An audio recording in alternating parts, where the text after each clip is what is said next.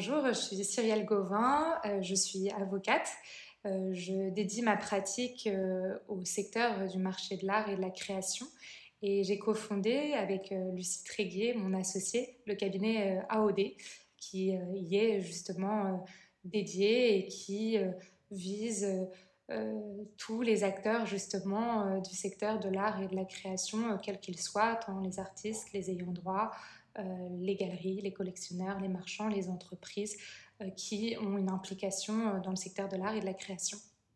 je te propose qu'on commence par le début et que tu nous expliques un peu la définition de ce qu'est une vente de photographie. Alors la vente d'une photographie, donc c'est une vente, c'est un contrat, un accord par lequel une personne, le vendeur, s'oblige envers une autre, l'acheteur, à lui livrer une chose en contrepartie du versement d'un prix. L'objet d'un tel contrat, eh bien, c'est le transfert de propriété de ce bien. Euh, dans le cadre d'une vente de photographie, le photographe va transférer la propriété de la photographie qu'il a créée à une tierce personne, avec justement cette contrepartie financière de somme d'argent dont on parlait. Et il faut savoir qu'il peut y avoir une vente et donc un contrat de vente, même en l'absence d'un écrit euh, contractuel formalisé. Est-ce qu'un acheteur peut changer d'avis?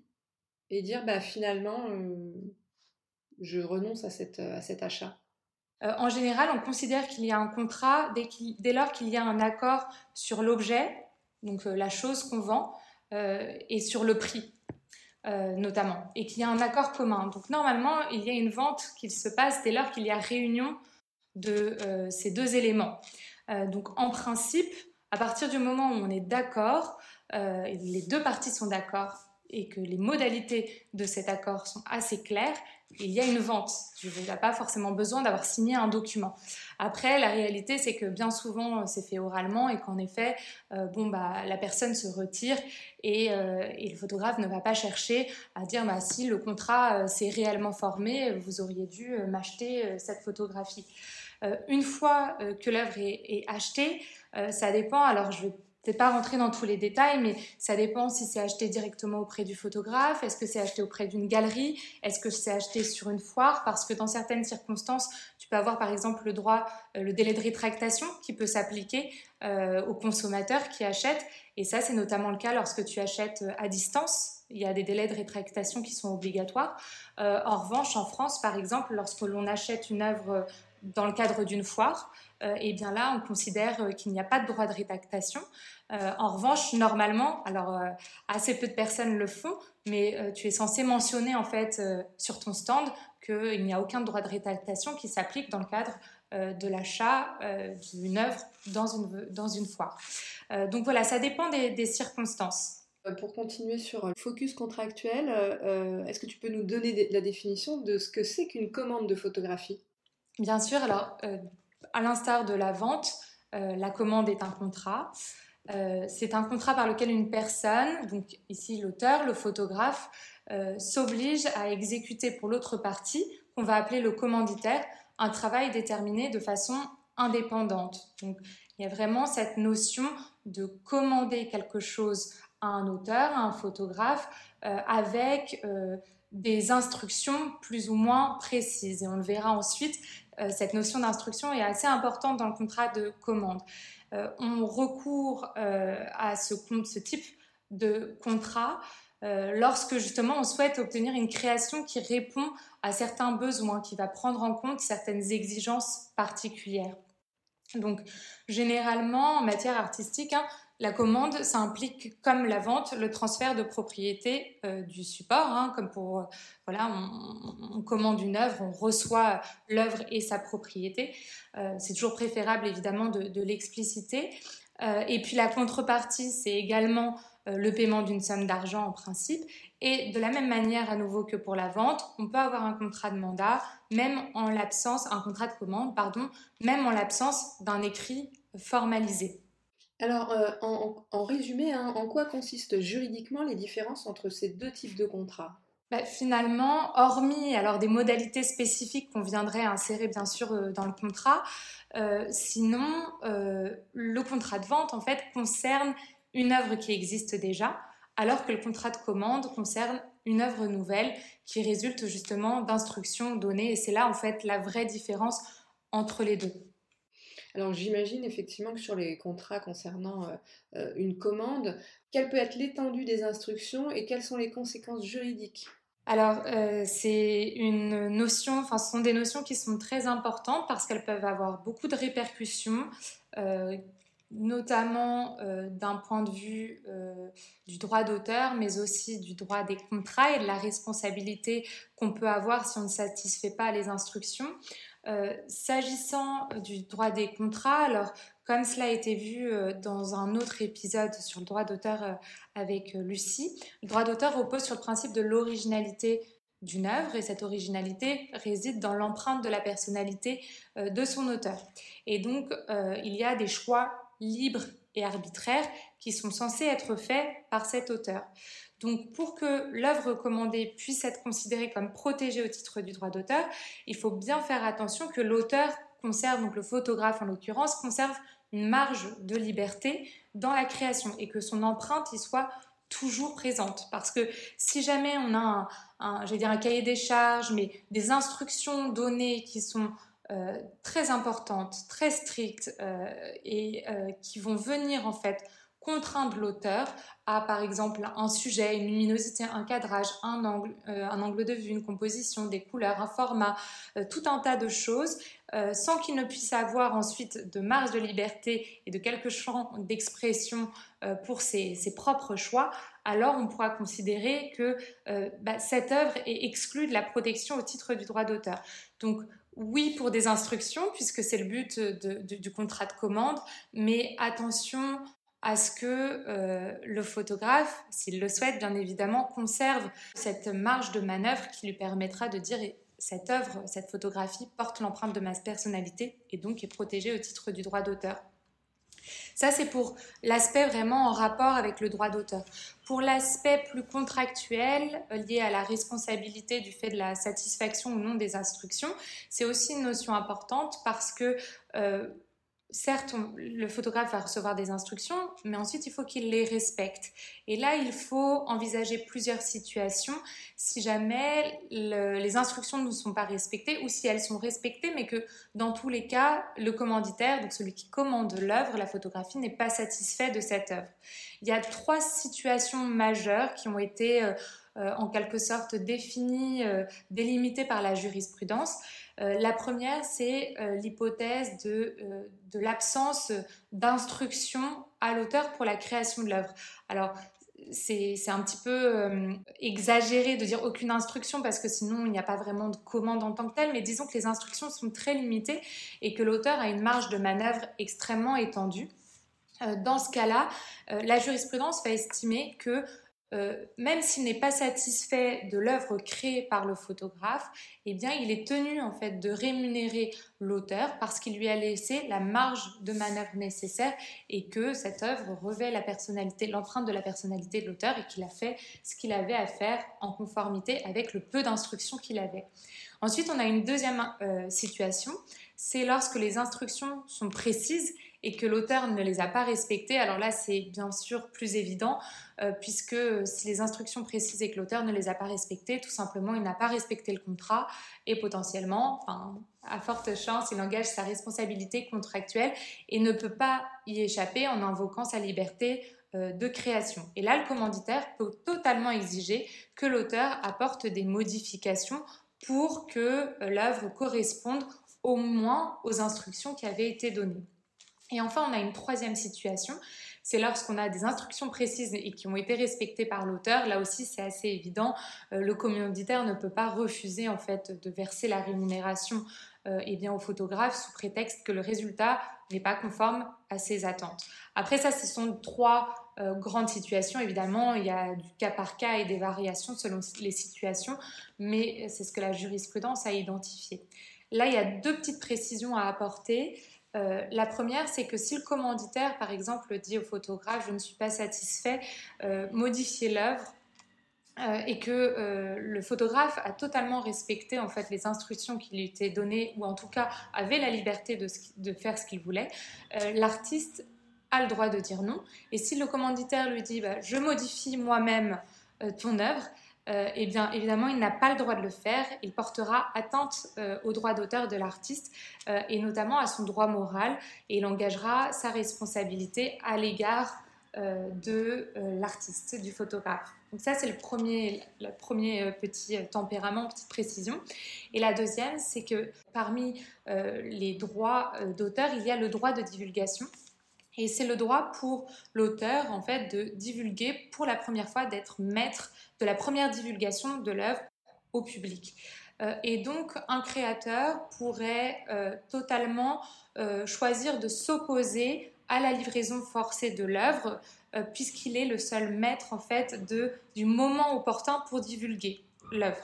Donc, euh, je m'explique, si par exemple le photographe avance euh, sur la création de son œuvre, que le commanditaire vient lui rendre visite et qu'il voit l'avancement du travail et lui dit bah, c'est celle-ci que je veux, elle me convient très bien, ou euh, arrêtons euh, le retravail de la photo euh, à ce niveau-là parce que ça me convient, le photographe a le droit de dire non, elle ne me convient pas, pas encore, je continue à la retravailler. Après, il faut bien sûr pas que cette situation ne devienne abusive et il faut évidemment que le photographe délivre à un moment donné l'œuvre et respecte son contrat. Mais c'est quand même une notion importante à connaître. Alors j'imagine qu'il y a des éléments contractuels importants à intégrer dans un contrat de vente ou dans un contrat de commande. Quels sont-ils? Alors, bah, évidemment, chaque contrat euh, est spécifique en fonction de son objet, en fonction des circonstances. Donc, euh, il faut bien sûr éviter les modèles et analyser vraiment les transactions au cas par cas et être accompagné si possible.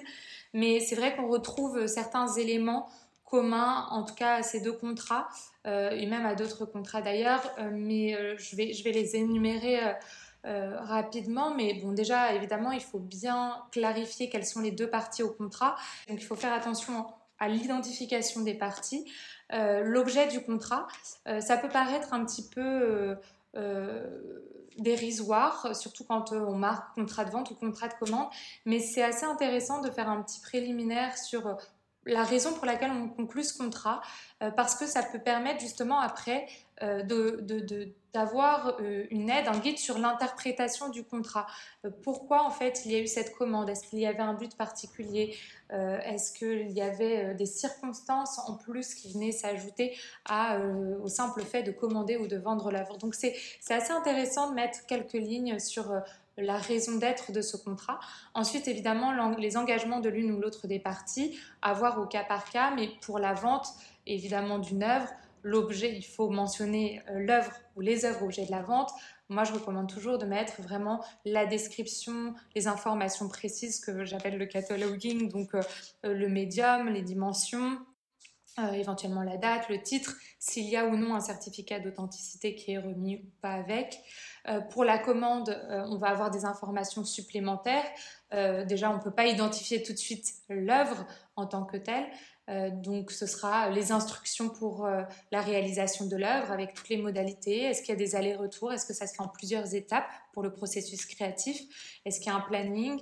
Est-ce qu'il y a même euh, des transports et des hébergements parce qu'il faut que cette commande soit réalisée à tel endroit précis? Donc ça, ce sont des éléments qui sont très importants à intégrer au contrat.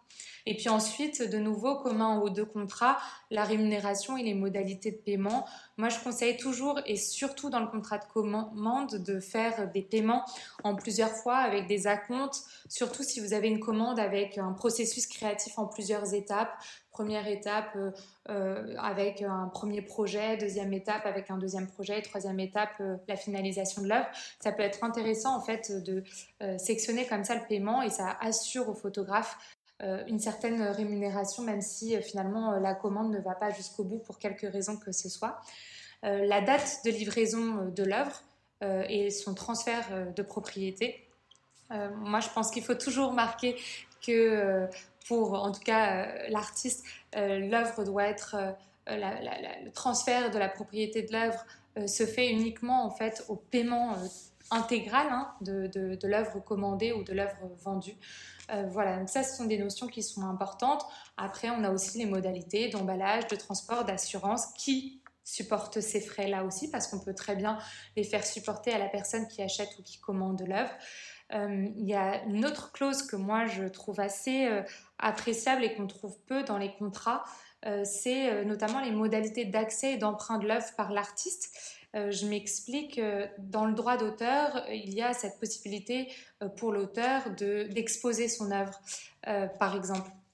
Et, c'est un droit qu'il peut exercer, euh, sauf que lorsqu'il transfère la propriété de l'œuvre, par exemple, à un collectionneur, euh, l'accès à l'œuvre est beaucoup plus compliqué. Euh, donc, normalement, le collectionneur ne devrait pas refuser cet accès à l'œuvre.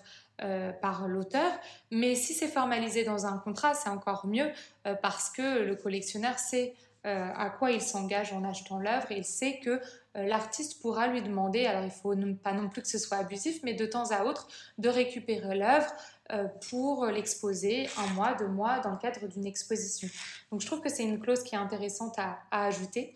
Et puis enfin, évidemment, le droit applicable au contrat. Alors euh, pour un, auteur, c'est toujours plus intéressant de le faire dans le pays dans lequel il réside.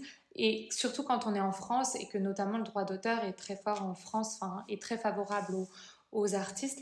Donc le droit français, c'est toujours mieux. Et l'instance judiciaire, euh, souvent, euh, si, la transaction se passe par exemple à Paris, en région parisienne, on, met euh, les, tribunaux de Paris. voilà. Après, comme je le disais, la vente et la commande ne sont pas conditionnées par un écrit. Hein.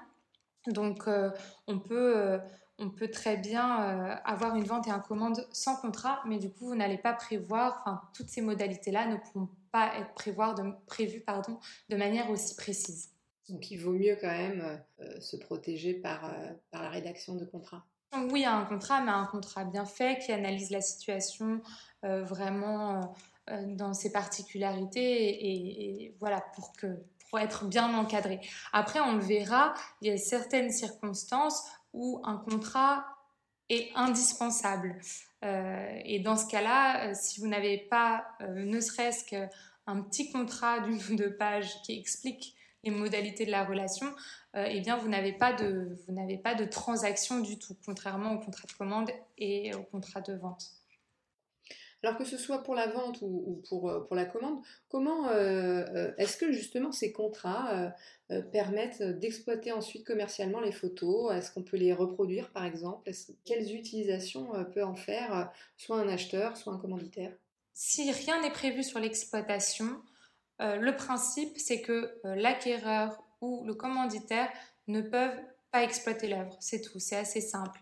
Euh, pourquoi? Parce qu'en fait, l'exploitation de l'œuvre nécessite justement que l'auteur autorise cette exploitation. Et cette autorisation doit être justement, contrairement au contrat de vente et de commande, formalisée dans un écrit et comprendre en fait des mentions écrites strictes qui sont prévus par le Code de la propriété intellectuelle, qui est le code justement qui régit le droit d'auteur, la protection des œuvres originales. Euh, donc si on n'a pas de contrat de cession, on n'a pas d'autorisation et donc on porte atteinte au droit d'auteur de l'artiste et donc on se retrouve en situation de contrefaçon des droits d'auteur eh bien, de l'artiste, du photographe. Euh, il faut savoir que cette mention euh, ces mentions peuvent soit faire l'objet d'un contrat distinct, hein, donc on peut avoir par exemple un contrat de vente et un contrat de cession de droit, on peut avoir un contrat de commande et un contrat de cession de droit. Généralement, les clauses euh, sont insérées à l'intérieur, par exemple, du contrat de mandat ou du contrat de vente. C'est vrai que pour la vente, c'est plutôt rare. Généralement, ce sont des collectionneurs qui achètent. Ils ne veulent pas en faire une exploitation quelle qu'elle soit. En revanche, l'œuvre de commande, c'est bien plus fréquent, euh, surtout quand ce sont des sociétés qui achètent dans, le cadre, euh, qui achètent les droits en fait dans le cadre d'une campagne publicitaire ou pour faire des produits dérivés. Là, très généralement, vous allez avoir un contrat de commande avec toutes les instructions pour la commande de l'œuvre et ensuite une clause de cession de droit euh, par laquelle le photographe va autoriser le commanditaire, la société, à autoriser cette œuvre, à autoriser l'exploitation de cette œuvre. Pardon. Est-ce que justement tu peux nous en dire un peu plus sur la cession de droit d'auteur? Oui, bien sûr. Alors, c'est comme pour la vente, euh, la commande, en fait, la cession de droit d'auteur, c'est un, accord euh, qui peut prendre la forme d'un contrat distinct ou d'une clause, ce que je précisais, passé entre l'auteur et la personne qui souhaite euh, exploiter les droits. Cette autorisation c'est quelque chose qui a dû être vu aussi lors des précédents épisodes, mais l'autorisation, la cession de droit ne peut porter que sur les droits patrimoniaux. Le droit, le droit d'auteur, c'est constitué de deux types de prérogatives, les droits moraux et les droits patrimoniaux. Les droits moraux sont incessibles et les droits patrimoniaux sont cessibles. Et c'est pour ça que seuls les droits patrimoniaux peuvent faire l'objet de cette autorisation, de cette cession de droit. On a notamment le droit de représentation, de reproduction, d'adaptation, de traduction, voilà, tous ces droits-là qui peuvent faire l'objet d'une cession à une tierce partie. Donc, et cette cession de droit, elle est nécessaire tant que la protection par le droit d'auteur perdure, c'est-à-dire toute la vie de l'auteur, plus 70 ans après son décès. Et après le décès de, l'auteur, eh bien, ce sont ces endroits qui sont aptes à octroyer ou non ces autorisations. Et une fois que euh, les droits d'auteur, euh, les droits patrimoniaux en fait expirent, cette autorisation n'est plus nécessaire. Ça veut dire qu'on peut exploiter les œuvres sans l'autorisation de l'auteur ou de ses ayants droit, euh, mais sous réserve évidemment de respecter les droits moraux.